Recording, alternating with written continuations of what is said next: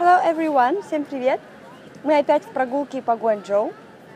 И сегодня мы поговорим про планы. Ам, Чтобы спросить, что ты собираешься делать, э, вопрос задаем What are you going to do? Дословно, что ты собираешься делать? Ну и потом добавляем когда. What are you going to do tonight? Что ты собираешься делать сегодня вечером?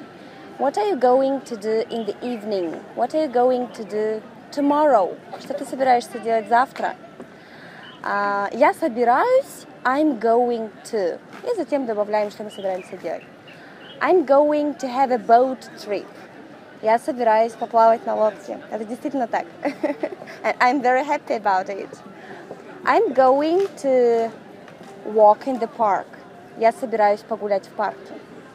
Тут прекрасные парки в Гуанчжоу. I'm going to swim. I'm going to read a book. Я собираюсь почитать книжку. I'm going to take a photo. Я собираюсь сфотографировать.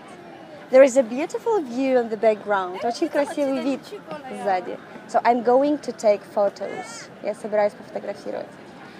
Итак, what are you going to do? Что ты собираешься делать? А если мы задаем вопрос, что она собирается делать, да, то вместо are мы скажем is. What is she going to do? Что она собирается делать? She's going to м, she's going to buy sandwich.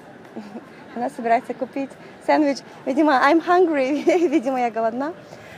Okay, so now you can ask about plans and you can answer what you are going to do. Теперь вы можете спросить про планы и ответить, что вы собираетесь делать. Uh, so now I'm going to have a snack. Сейчас я собираюсь перекусить. See you later. Bye bye.